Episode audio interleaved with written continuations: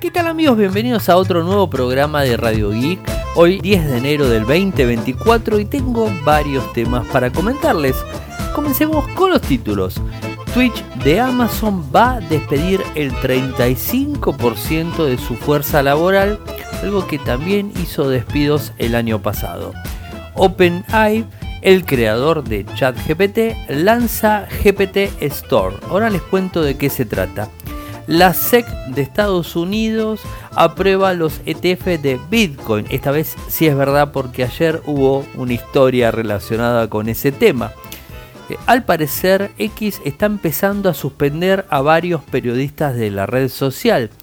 Una función que la esperaba hace mucho tiempo y que este año quizás se dio en esta época de enero que estuve de vacaciones, eh, pero eh, hoy la empecé a usar y está buenísimo.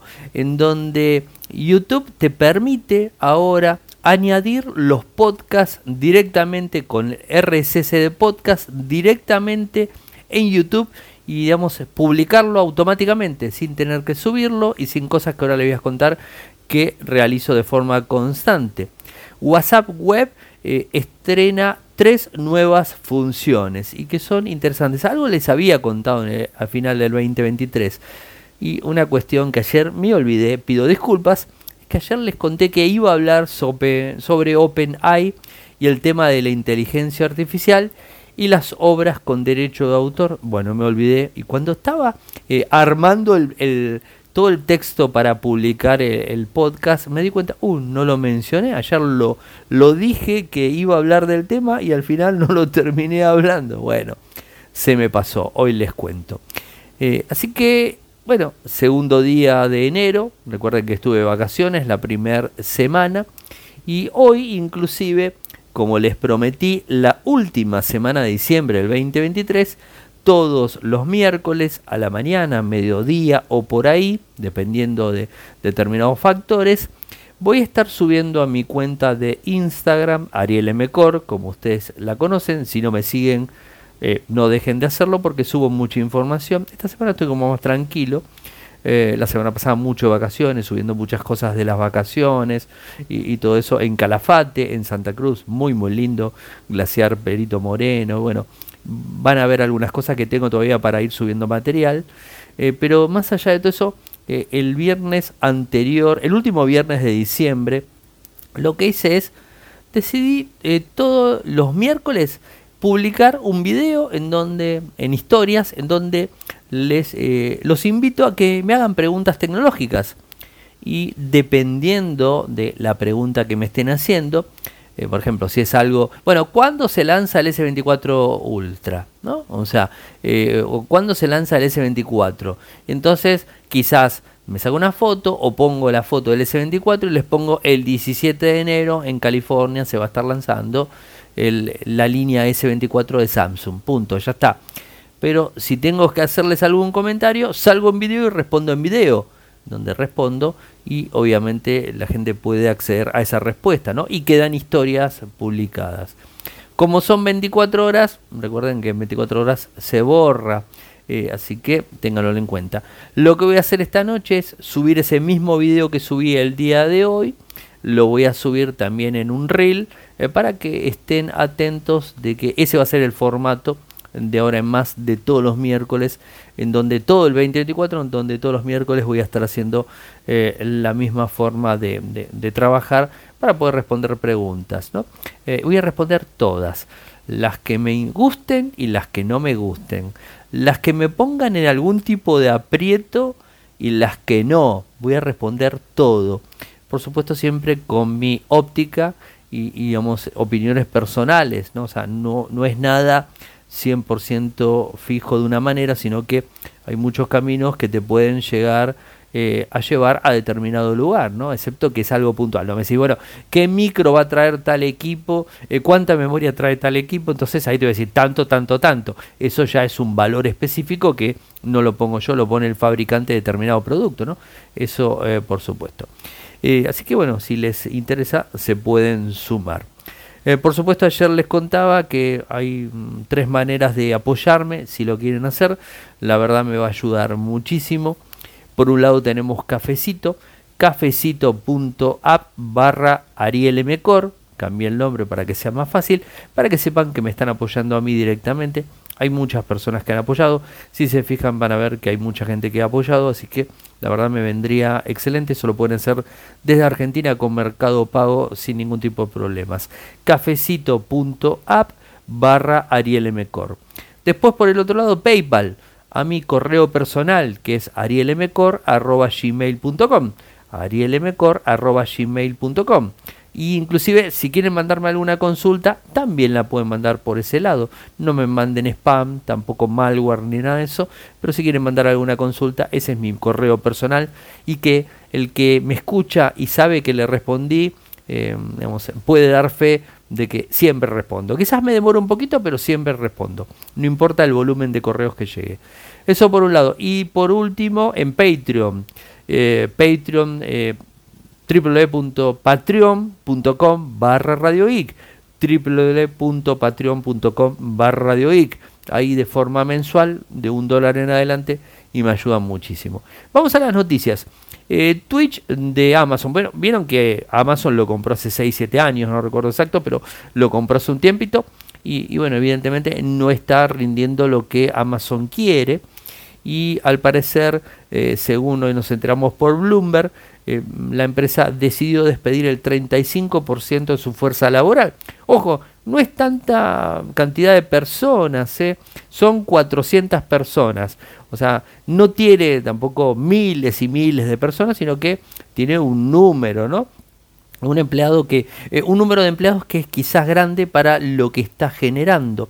¿Y quién confirmó esta situación? Además de la publicación en el blog, en donde el mismísimo director ejecutivo de Twitch, Dan Clancy, dijo lo siguiente, ha quedado claro que nuestra organización sigue siendo significativamente más grande de lo necesario dado el tamaño de nuestro negocio. Eh, si bien el negocio de Twitch, tal, tal cual lo dice Clancy, sigue siendo fuerte, pero no tiene el tamaño necesario. ¿no? Eh, recordemos también que eh, ganó el, 2023, pagó más allá de un valor muy elevado, mil millones de dólares. A los usuarios que generan contenido, o sea que ha pagado bastante publicidad. Recuerden que el año pasado, en marzo, Twitch había despedido 400 personas. Ahora eh, estamos hablando de un número similar, ¿no? O sea, 500 personas que van a ser despedidas, ¿no? Bueno, la verdad que esto es doloroso, pero suele suceder. Y ojo, Amazon viene haciendo recortes en varios lados, no es solamente en Twitch, eh, lo está haciendo también en Prime Video, o sea, lo viene haciendo en MGM Studios, o sea, lo viene haciendo, eh, viene quitando puestos de trabajo.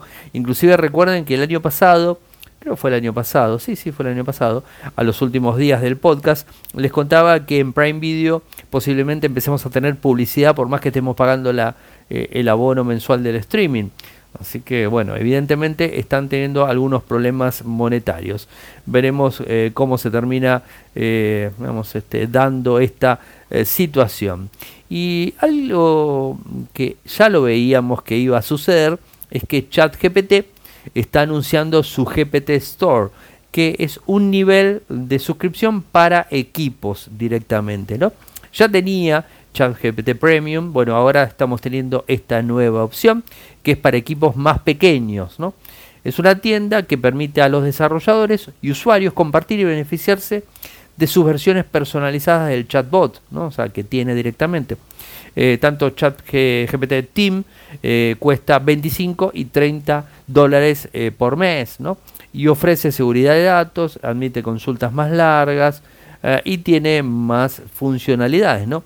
Al parecer OpenAI quiere eh, convertir su sistema de inteligencia artificial en un negocio más grande eh, y ahora está empezando eh, a manejarse por, por estos lados. Era algo lógico. Y más allá de eso, como bien les dije al principio, me, me olvidé ayer de contarles esto de OpenAI que dice que es imposible entrenar a la inteligencia artificial sin obras de derecho de autor. A ver, más antes de que les explique lo que, lo que eh, digamos, se, publicó, les cuento que es, cierto. Realmente toda la información eh, tiene derechos de autor. lo que publicamos en Infocertec inclusive tiene derechos de autor nuestro y de otros lados. Fíjense que cuando usted ven el primer, ustedes ven el primer párrafo y encuentran entre paréntesis que yo pongo fuente, por ejemplo, el eh, LG, Intel, Samsung, Motorola, el que sea, ¿no? O sea, el que sea está siempre la fuente. Eh, y si la información la saco de otro sitio de, de, información en general, también lo ingreso. Porque toda la información tiene copyright, toda la información tiene de alguna manera alguien que la creó y el que la creó es lógico que tiene su, su derecho. Ahora, si te tenés que basar en lo que tiene que ver con información en formato libre y la verdad que las cosas van a ir bajando muchísimo porque no es lo mismo la información libre, o sea, libre de derechos de autor, eh, que la información en general. O sea, no nos vayamos de un lado al otro, al extremo. Tampoco estoy en, digamos, en acuerdo de los portales de internet que te piden suscripción para ingresar y que puedas acceder a toda la información. A ver, eso tampoco quita que yo en un portal que esté abierto agarre la información, la copie y la pegue, la utilice directamente y diga que la creé yo. Eso creo que no está bien. Eh, pero tratemos más o menos de manejarnos. Eh, y a ver, si vamos a quejarnos que ChatGPT o cualquier inteligencia artificial, porque esto no es solamente ChatGPT o OpenAI, esto afecta a todas las inteligencias artificiales que existen hoy y que van a existir. Van a tener que utilizar fuentes con copyright o fuentes de terceros. O sea, va a haber muy poca ah, información eh, que va a tener licencias públicas. Va a haber muy poca información. Eh, y si nos, eh, nos cernimos a solamente esa información pública, y creo que la información que va a manejar la inteligencia artificial va a ser muy escueta, va a ser muy chica, ¿no? O sea, creo, ¿no? O sea, es lo que, lo que yo pienso, ¿no? O sea, con esto no estoy diciendo que OpenAI o quien sea no tenga que pagar de alguna manera por utilizar la información de terceros. No estoy diciendo esto. Estoy diciendo que para nosotros como consumidores es necesario que la inteligencia artificial levante información de medios privados y que no solamente sea de fuentes públicas, sino que sean de fuentes privadas también. Porque si no, la información no va a ser relevante y lo que nos va a brindar la inteligencia artificial no va a ser del todo relevante.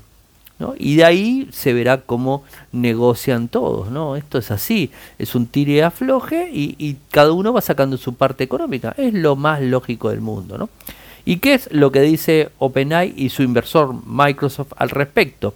En donde se están enfrentando a múltiples demandas, que esto también iba a suceder y va a seguir sucediendo. No hay ninguna duda de, de eso, ¿no? Eh, sobre el tema de los derechos de autor de otras personas sin su permiso. Ahí está el problema, me parece. Sin su permiso. Debería la inteligencia artificial eh, empezar a pagarle, las empresas que manejan, empezar a pagarles eh, a, em, a, los medios o a los sitios que está utilizando, o bien pedirles permiso. O sea, si a mí me piden permiso, que usen lo que quieran, yo no tengo problema. Pero bueno, hay gente que, que lucra con eso y con ese permiso y le va a cobrar un fee mensual anual, no tengo ni idea, para utilizar toda esa información. Y lo veo perfecto, cada uno hace su negocio. Eh, mientras esté en el marco de la ley, cada uno que haga su negocio y que gane su dinero como sea, mientras que sea nuevamente, eh, digamos, eh, de forma legal. ¿no? ¿Y qué es lo que dice? Es imposible entrenar las principales modelos de inteligencia artificial actuales sin utilizar materiales protegidos por derechos de autor.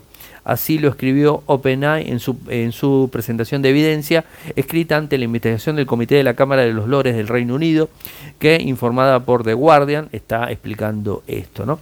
Y bueno, más allá de todo eso, les explico mm, directamente eh, la información, eh, digamos, mi punto de vista.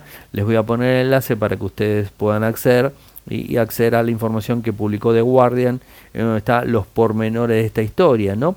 Eh, y bueno, hablan de los editores, los bloqueadores, los rastreadores de web GPTBot, eh, a los sitios web y obras protegidas y un montón de cuestiones que yo qué sé, es bastante, a mí me parece bastante relativo, eh, pero bueno, es, es importante tenerlo en cuenta.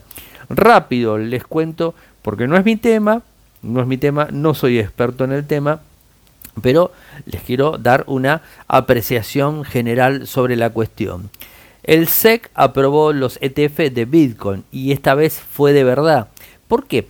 Eh, porque la noticia un día anterior había sido publicada en X, la ex Twitter, había sido publicada de la misma cuenta oficial del SEC, la cuenta verificada del SEC, ¿no?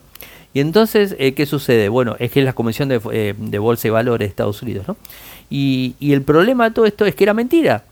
Era mentira y, bueno, después mm, recuperaron la cuenta y salieron a desmentir esta situación, ¿no? Y, qué es lo que, lo que modifica en el caso del Bitcoin y todas estas cuestiones, ¿no?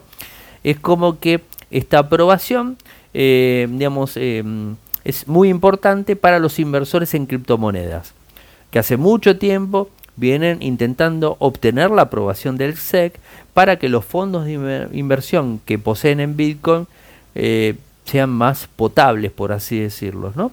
Eh, y bueno, esto se dio, o sea, está confirmado eh, completamente. ¿no? los reguladores financieros de Estados Unidos han sido cautelosos durante mucho tiempo con Bitcoin y otras criptomonedas y en una declaración el presidente de la SEC, Gary Gensler, eh, dijo lo siguiente, no fue exactamente fusivo sobre los méritos del Bitcoin. Les cuento lo que dijo. Bitcoin es principalmente un activo especulativo y volátil que también se utiliza para actividades ilícitas que incluyen ransomware, lavado de dinero, evasión de sanciones y financiación del terrorismo. Esto es lo que dijo. Si bien hoy aprobamos la cotización y negociación de ciertas acciones al, contado de ETP de Bitcoin, no aprobamos ni respaldamos a Bitcoin. Los inversores deben ser cautelosos ante los innumerables riesgos asociados con Bitcoin y productos cuyo valor esté vinculado a la, a la criptomoneda. ¿Qué sé yo? Lo dejo a ustedes. Seguramente mañana pongo una encuesta relacionado a este tema eh, a ver qué opinan ustedes eh, al respecto. Rápido les cuento que eh, X está bloqueando periodistas, en total son 8 los periodistas que están siendo bloqueados, les cuento. Steven Monacelli, reportero de Texas Observer, Rob Rosau, mi inglés es de barrio, ya lo saben, un podcaster, Kem Klippenstein, periodista del Intercept, y eh, True Anon, eh, un popular eh, mm, podcast político que bueno, ha tenido un montón de repercusión y bueno, al parecer X se reserva el derecho y los bloquea, ¿no? lo han criticado y por lo que tengo entendido también lo siguieron mucho tiempo a Elon Musk y su avión privado, ¿no? y entonces de esta manera, bueno, Elon Musk, bueno, se toma su, se toma su sanción de, de, alguna, de alguna manera. A mí me parece, ¿no? O sea, leo sus comentarios si quieren, pero me parece que es como que y lo más está tratando a, la, a la, compañía, a la red social de Microblogging X, eh, como algo muy personal. Eh, y si bien entiendo eh, que hubo una política muy fuerte relacionado a lo Palestina con, con, Israel y toda esa historia, no me meto en ese tema, pero hubo un, empezó a bloquear mucha información que va desde ese lado y según lo que dicen desde X, es que eh, han caído muchos en la misma bolsa, quizás por hablar bien o mal, no sé, de un lado o del otro, no importa, pero han caído en la bolsa de, digamos, del bloqueo por ese motivo. No sé, la realidad es que algunos han sido bloqueados por otras cosas, ¿no? Eh, pero bueno, no es la primera vez eh, del tema de los bloqueos. ¿Y qué es lo que dijo eh, Elon Musk al respecto? Defendió las prohibiciones, alegando que los periodistas habían violado las reglas de X al hacer doxing y revelar información privada sobre él, aunque no había evidencia de tal comportamiento. Mm, así que, qué sé yo, es un tema, un tema delicado, complicado y, que bueno, que varía dependiendo de determinadas cuestiones. Y algo que a mí me, me gusta mucho y me encantó, y ya van a empezar a verlo, los que me siguen en YouTube, es youtube.com barra o sea, mi, eh, lo que sería mi, eh, de vuelta, mi, mi, canal de YouTube, eh, en donde subo además el podcast diario, o sea, esto lo van a escuchar también por ese lado. Y bueno, algo que le faltaba a YouTube era una, una herramienta de migración rápida en donde vos subías a iVoox, que yo tengo, o a Spotify, Anchor o a Spotify, subías tu podcast, que de hecho quizás lo estén escuchando ahí, y eh, tanto iVox, eh, mejor dicho, iVox, no iVox, iVox o eh, Spotify, te genera un feed RSS. Y entonces ese feed RSS, vos ahora se lo podés cargar a YouTube y a tu canal de YouTube y automáticamente te, lo te genera y te importa todos los audios te pone el logo de tu podcast, te lo pone en, digamos, como, como programa y te, lo señaliza como podcast y la gente lo puede escuchar. Es decir, lo que hace es poner una imagen fija y te pone el audio más todo el texto que vos habías añadido a Spotify, a iVoox. Creo que esos dos hasta el momento sé que lo está soportando. Lo probé con los dos y anda. Así que bueno, eh, me soluciona la vida. Porque recuerden, ya subí 130 podcasts en YouTube. O sea, hace bastante que vengo subiendo. O sea, el año pasado arranqué a subir los podcasts. Pero ¿cómo los subía? Lo que hacía era eh, agarrar una imagen fija, agarraba el audio y entre los dos estiraba la imagen al audio completo y así lo subía. Primero lo subía como video. Cuando YouTube eh, añadió el formato podcast, lo subía como podcast. ¿no? Entonces estaba digamos, marcado como que era podcast, pero a su vez era un video en definitiva, ¿no? Pero lo editaba con un editor. En mi caso, formatos libres, Line, OpenShot, bueno, con cualquiera de los dos lo editaba. O sea, tenía que hacer un proceso de edición de ese video. No era fácil, había que hacerlo, ¿no? Eh, y no era automático, había que hacerlo, después subirlo, lo que eso normalmente lleva a, eh, a, cabo, ¿no? Y bueno, una vez que lo subía ya estaba disponible, está todo bárbaro. Pero ahora lo que puso es una herramienta en donde vos directamente le cargas el RSS y cada nuevo podcast que haya subido a, ese RSS, que puede ser Spotify o iVoox, por ejemplo, automáticamente se sube a YouTube. Se sube, se renderiza, se activa y se publica. Punto. Fácil. Vos podés entrar y cambiar la imagen. Ningún problema. Pero el podcast está ahí adentro subido. Genial. Una genialidad que a mí me ahorra un montón de trabajo y ya les digo, lo hice 130 veces de forma manual, editando de forma manual con un editor de video, esperando que se renderice y todo lo que ustedes imaginan. Ahora lo hace de forma automática. Así que me parece una, eh, una genialidad. Y por supuesto no solamente sale en YouTube, sino que también sale en YouTube Music, o sea, en las dos plataformas. Genial, la verdad, me encantó. Eh, pulgares para arriba para la gente de, de YouTube porque es una opción eh, que al menos a mí me facilita muchísimo la vida y seguramente va a dar más visualización y más visibilidad al podcast que lo que estaba haciendo yo a principio. Ni hablar de cuando lo subía en video que no tenía nadie que lo veía, cuando lo empecé a subir en formato podcast más gente lo veía, pero ahora lo va a ver más gente o lo va a escuchar mejor, pues ya se sabe que es para escuchar. Y la última noticia del día de hoy, WhatsApp Web estrena tres nuevas funciones muy esperadas por cierto. La primera de ellas, ya se las había contado, es esto de poder manejar los estados directamente desde WhatsApp web. Es decir, ahora te vas y vas a poder manejar los estados, es decir, vas a poder poner un estado directamente, ¿no? O sea, ¿y eso qué significa? O sea, que vas a subir vos directamente un estado y eso creo que está, está bueno, eh, eh, está piola para, para el usuario, pues si no lo tenías que hacer solamente del smartphone, ¿no? Era un poco complicada. La segunda, la segunda opción es este, un acceso mucho más fácil, más simple para hacer búsquedas eh, por nombre, agendado o nickname cuando estén activos, ¿no? Y esto va a permitir mayor privacidad. Esto está ampliando otra función que va a venir muy pronto, ¿no? Creo que es muy, muy bueno. Eh, así que eso está, está bien.